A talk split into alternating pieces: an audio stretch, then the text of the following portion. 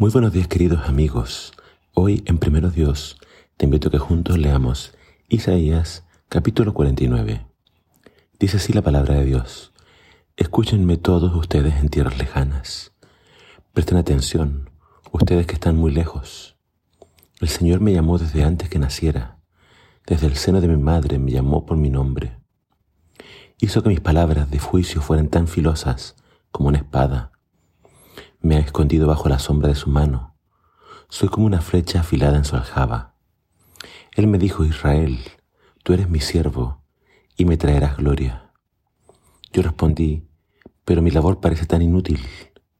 He gastado mis fuerzas en vano y sin ningún propósito. No obstante, lo dejo todo en manos del Señor. Confiaré en que Dios me recompense. Y ahora habla el Señor, el que me formó en el seno de mi madre, para que fuera su siervo, el que me encomendó que le trajera a Israel de regreso. El Señor me ha honrado y mi Dios me ha dado fuerzas. Él dice, harás algo más que devolverme al pueblo de Israel. Yo te haré luz para los gentiles y llevarás mi salvación a los confines de la tierra. El Señor, el Redentor y Santo de Israel, le dice al que es despreciado y rechazado por las naciones, al que es el siervo de los gobernantes. Los reyes se pondrán en posición de firmes cuando tú pases. Los príncipes se inclinarán hasta el suelo por causa del Señor, el fiel, el Santo de Israel, que te ha escogido.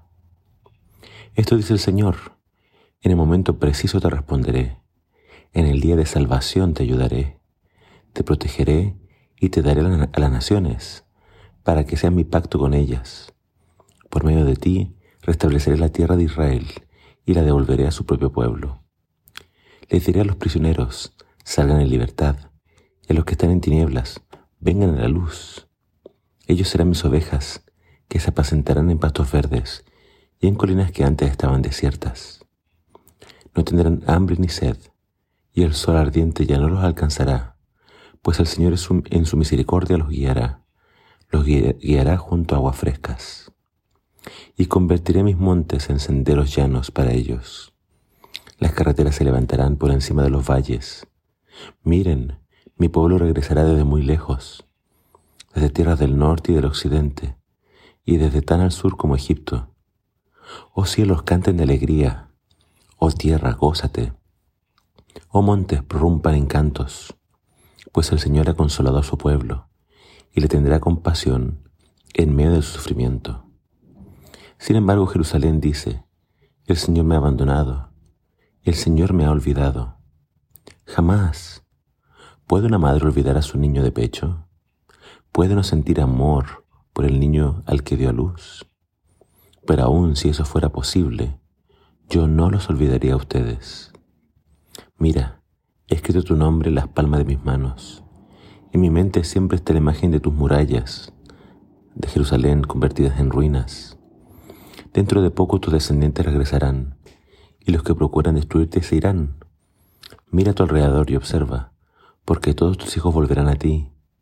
Tan cierto como que yo, vivo, dice el Señor, ellos serán como joyas o adornos de novia para que tú los exhibas. ¿Qué aprendemos del capítulo de hoy? Hay palabras muy importantes que no podemos dejar pasar.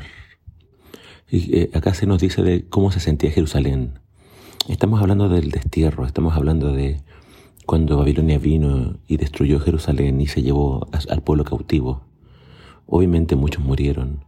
Por eso dice que Jerusalén decía, Dios me abandonó, Dios se olvidó de mí. Pero acá Dios le dice que así como una madre nunca va a olvidar al hijo que dio a luz, y aunque ella lo hiciera, dice Dios, yo nunca me olvidaré de ti. ¿Y cómo es que demuestra Dios que no se olvida de su pueblo? Dice, Versículo 16. Te tengo esculpida en mis manos.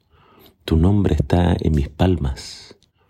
Es decir, esto es una clara referencia a lo que el Mesías vendría a ser. El Mesías vendría a dar su vida y sus manos iban a ser clavadas a una cruz. Y así Dios demuestra de que su amor por su pueblo Israel es tan grande que Dios estuvo dispuesto a sacrificar a su Hijo. El capítulo de hoy habla de este amor que Dios tiene por Israel, y habla del Mesías.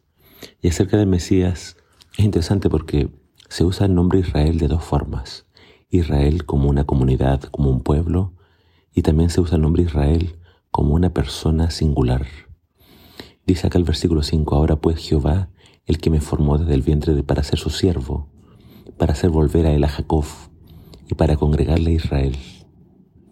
Porque estimado seré en los ojos de Jehová, y el Dios mío será mi fuerza. Él dice, poco es para mí que solo seas mi siervo, para levantar las tribus de Jacob y restaurar el resto de Israel. También te he dado por luz a las naciones, para que sea mi salvación hasta lo último de la tierra. Este siervo Israel tenía que congregar a Israel, tenía que traerlos de regreso. Y esa fue la obra de Jesús, el Mesías. Él vino a hacer volver a Israel a Dios, hacerlo más cercano. Pero no solamente Jesús tenía la misión de salvar a Israel, dice acá también sería luz para todas las naciones. Su salvación llegaría hasta el último de la tierra. Y es así como Jesús cumple la promesa hecha a Abraham. Dios le dijo a Abraham, en ti me serán benditas todas las naciones.